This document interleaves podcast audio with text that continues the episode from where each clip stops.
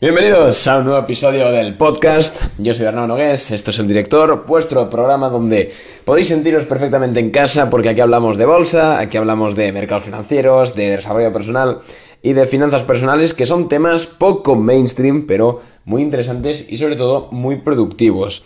Hoy os traigo un, eh, un consultorio, consultorio de bolsa y es que antes, hace unas horitas, 6 horas exactamente, he puesto en mi Instagram eh, un sticker de preguntas para que pues me preguntases ahí eh, lo que querías que respondiese buenamente en, este episodio. Hay muchas preguntas, ¿vale? Lo cual, por un lado, me gusta mucho, me, enorgullece porque significa que cada vez llegamos a más personas, pero por otro lado me, me causa un problema porque o hago el episodio muy largo o algunas preguntas deben de dejarse sin responder. No obstante, voy a tratar de dar respuesta a todas, así que si os parece, vamos a empezar con ello.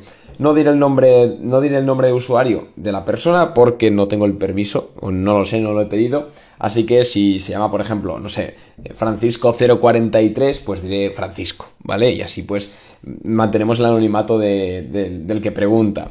Deciros que la mayoría de preguntas son sobre bolsa, mercados financieros, etcétera, pero hay alguna que es pues de mi vida, de mis hábitos personales. Entonces no hay, no hay problema, les damos respuesta a todas. Y empezamos por la primera, que en efecto no es sobre bolsa, sino que es sobre, sobre deporte, ¿vale? Ya sabéis que yo eh, trato de cuidar mi cuerpo, me gusta muchísimo ir al gimnasio, etcétera, y nos preguntan, me preguntan que si, ¿qué prefiero, si entrenar por la mañana o entrenar por la tarde. Y a esto voy a dar una respuesta muy sencilla, es una pregunta poco compleja. Eh, yo prefiero entrenar a mediodía, es decir, entre las 11 y la 1, entre las 11 y las 12 del mediodía, por ahí, esa es mi hora de entrenar. A veces, cuando tengo trabajo, tengo que ir a algún sitio, a alguna reunión, etcétera, entreno por la mañana, es decir, 6 de la mañana, 5 de la mañana, algo así. Eh, esos son mis horarios, poco ortodoxos, pero me funcionan. Eh, David nos pregunta cómo podría empezar a invertir. Bueno, esta pregunta se puede contestar con un podcast aparte, eh, David, pero sencillamente, sinceramente, si eres principiante, yo lo que haría sería lo siguiente. Cogería mis ahorros, los metería en un fondo indexado al SP500, por ejemplo, o al Nasdaq, al que, al que más te guste, para ir generando rendimientos e ir familiarizándote con el mundo de la bolsa. Mientras tienes tus ahorros metidos en ese fondo indexado, ese fondo que replica el comportamiento del SP, del S&P 500, lo que haría yo sería formarme mogollón en bolsa, en comprar acciones, pues en análisis fundamental, técnico, eh, leería mogollón de libros, tomaría cursos, eh, vídeos de YouTube, cualquier cosa para aprender muchísimo y de esta forma, cuando pase un año o dos eh, que hayas tenido tu dinero en ese fondo indexado, pues cuando ya sea hora de sacarlo para recoger las rentabilidades, puedas gestionar la cartera de forma activa. Si tu pregunta va más sobre una estrategia para invertir directamente en acciones, yo lo que haría sería el 60% del capital lo metería en blue chips, es decir, empresas seguras, empresas grandes, empresas hegemónicas, eh, como podrían ser pues las típicas, ¿no? Amazon, Apple, Microsoft, Deere Co, Waste Management, eh, Google, etcétera estas empresas que tiran del carro. Y luego el otro 40% de, nuestro, de nuestra cartera la podemos ir metiendo a empresas más pequeñitas, small caps, como las que voy eh, comentando por mis vídeos, por los podcasts y sobre todo por las historias de Instagram. Así que esa es una división de cartera, luego puedes adecuarlo a tu, a tu estilo, si quieres hacer un 70-30, un 80-20, un 50-50, eso ya es a título personal, ¿no? Pero yo recomiendo para empezar un 60-40. Eh, ¿Dónde invertir los primeros mil euros? Esta es una pregunta muy buena, porque da, casi todas las preguntas dan para un episodio aparte, pero vamos a intentar darle respuesta. Si ahora mismo me dan mil euros y me ponen dónde los invierto, supongamos que tengo un conocimiento de bolsa eh, normal, ni muy alto ni muy bajo, pues más o menos me defiendo, lo que haría sería meter 500 eh, en, en un fondo indexado bueno, metería los 1000 en un fondo indexado. Yo personalmente, ¿eh? Y si supiese de bolsa, es decir, como considero que sé, aunque bueno, siempre, por supuesto, no, más que nadie en absoluto, pero bueno, sí que sé moverme, pues metería esos 1000 euros, pues lo que os he dicho antes, ¿no? El 60-40, 600 euros los metería en las en las típicas, las FANG, ¿no? Google, Amazon, Facebook, etcétera, y luego 400 restantes los metería en small caps, tipo, pues ahora me está gustando mucho APPS o también me está gustando mucho, por ejemplo, Uber últimamente. Entonces los metería en esas small caps. Eh, ¿Cuánto porcentaje en bonos y, en una y tal en una cartera? ¿Y qué bonos? Bueno, aquí va a venir el hater, ¿no? Yo no soy muy amigo de los bonos, no... A mí la idea de tener el dinero paralizado X tiempo me parece un poco ridícula, aunque te den, y luego te dan unos intereses, pero bueno, entre muchas comillas, si superan la inflación te puedes dar por satisfecho.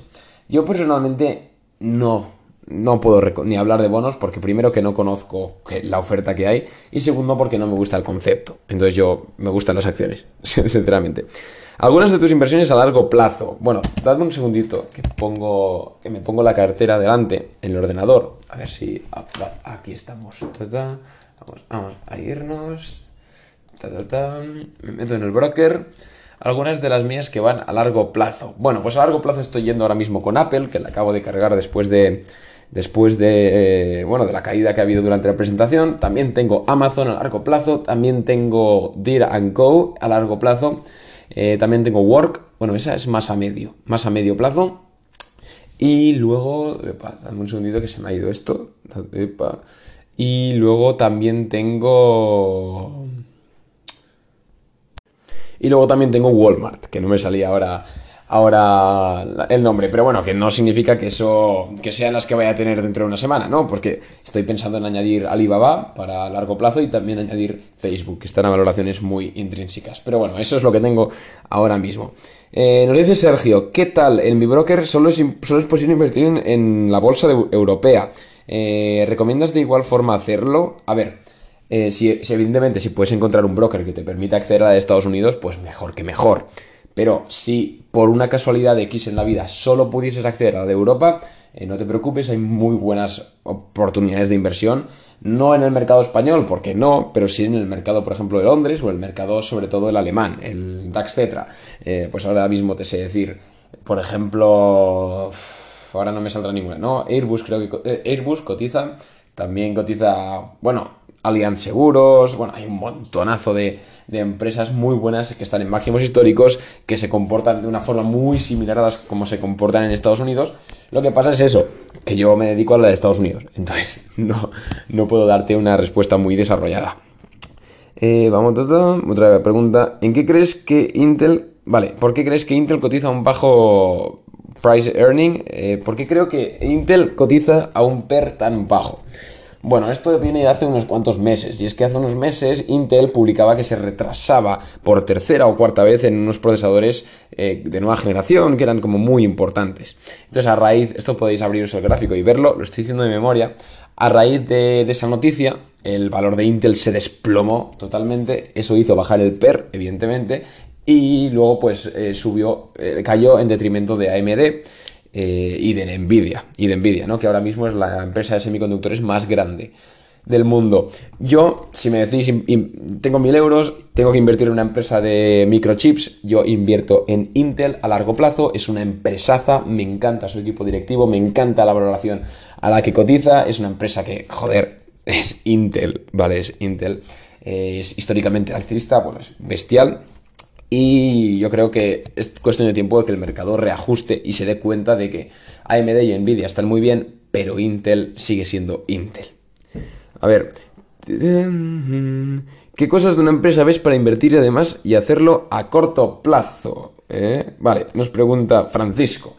Bueno, pues a corto plazo lo que me fijo es, bueno, primero yo hago lo que se conoce como análisis eh, técnico fundamental, es decir, las dos. Yo jamás invierto en una empresa en la que no confía a nivel fundamental, por muy buen panorama técnico que tenga, jamás.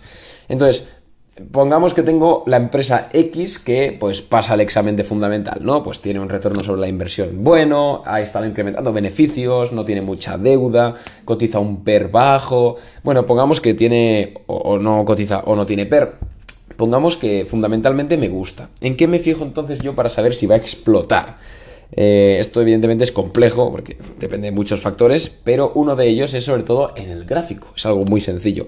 Uso dos indicadores. Uso, yo me abro el gráfico, sobre todo me lo abro a una, semana, para verlo a una semana, ¿no? Pues serán velas de dos horas, de una hora. Eh, entonces lo que pongo son dos indicadores. Pongo Bollinger, eh, los indicadores, las bandas de Bollinger, y luego pongo dos medias móviles. Una media de 20 sesiones y otra de 70. Si el valor está en el carril alcista de Bollinger, y pues lleva así un rato, y además eh, la media móvil de, 70 sesiones acaba de superar a la de 20, acaba de estar por encima de la de 20, perdón, significa que hay muchas probabilidades de que ese valor reviente. Por supuesto, también me fijo en si hay soporte, resistencias cerca para poner stop loss, para poner objetivos, etcétera. Es un arte más complicado, pero a grandes rasgos es eso, ¿no? Dos indicadores que más o menos te indican si va a haber, bueno, también el volumen, las cajas de Darbas, bueno, en definitiva hay muchas cosas, pero sobre todo me fijo en Bollinger y en este cruce de medias de, de 70 y 20 sesiones respectivamente. Otra pregunta, a ver, vamos a ver. elecciones y bolsa en Estados Unidos. Posibles consecuencias de que salga Trump o Biden, nos pregunta Juan. Eh, vale, acabo de subir justo un vídeo, ¿no? Hablando de empresas que, recomiendo si gana Trump, pero básicamente la respuesta es sencilla. Si gana Donald Trump, es una política súper proteccionista con Estados Unidos, así que pues crecerán sectores derivados de la, por ejemplo, la minería, la defensa, la agricultura y las compañías tecnológicas tipo Facebook, tipo Amazon, porque están siendo investigadas por la Cámara de Representantes, que sobre todo es de tendencia demócrata, eh, están siendo investigadas por el tema de un posible monopolio, que yo creo que no, pero si gana Donald Trump, eso, eso desaparece y estas empresas, pues las Apple, Facebook, Amazon, pueden seguir expandiéndose eh, horizontalmente.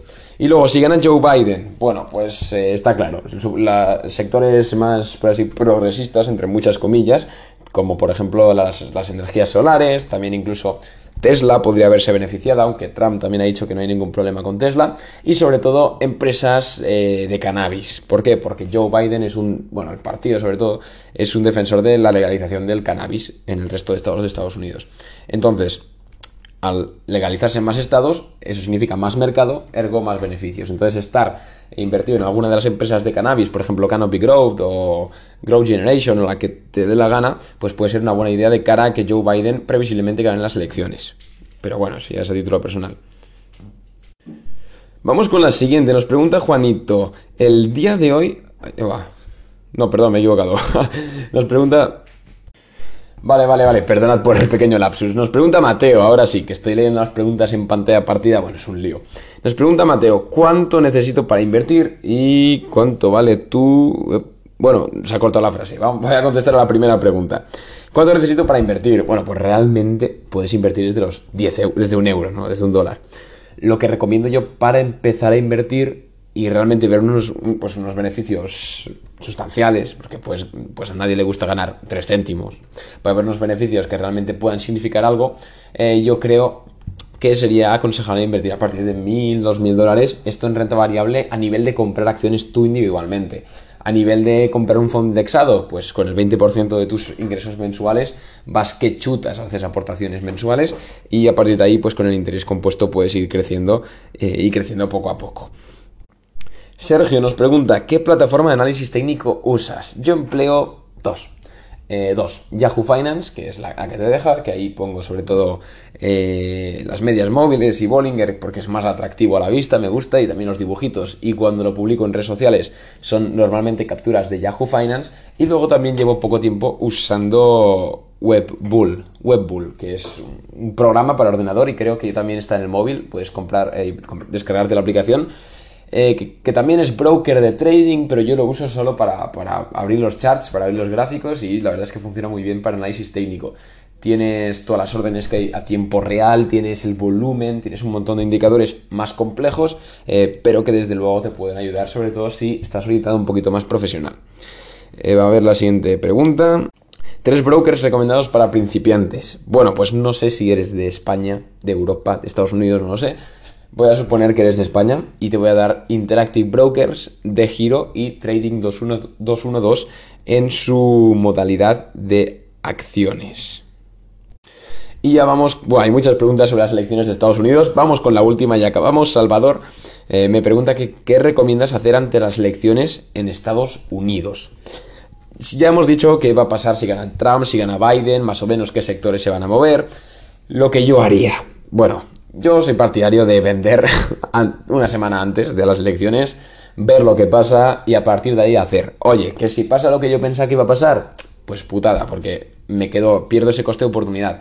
Pero quizás te compensa mucho más eh, perder la oportunidad de ganar que cagarla estrepidosamente. Entonces, lo que yo recomiendo y lo que yo haría, y posiblemente haré, es, eh, vender todo una semana antes, ver qué pasa y a partir de lo que pasa, oye, pues trabajamos con eso. Así que este ha sido el podcast de hoy, el episodio, el consultorio, 15 minutitos, no sé qué quedado largo. Eh, espero que os haya gustado. Si queréis que haya más consultorios de bolsa, sin ningún problema podéis eh, pedírmelo por Instagram y demás redes sociales. Un abrazo a todos y nos vemos en el siguiente episodio. Adiós.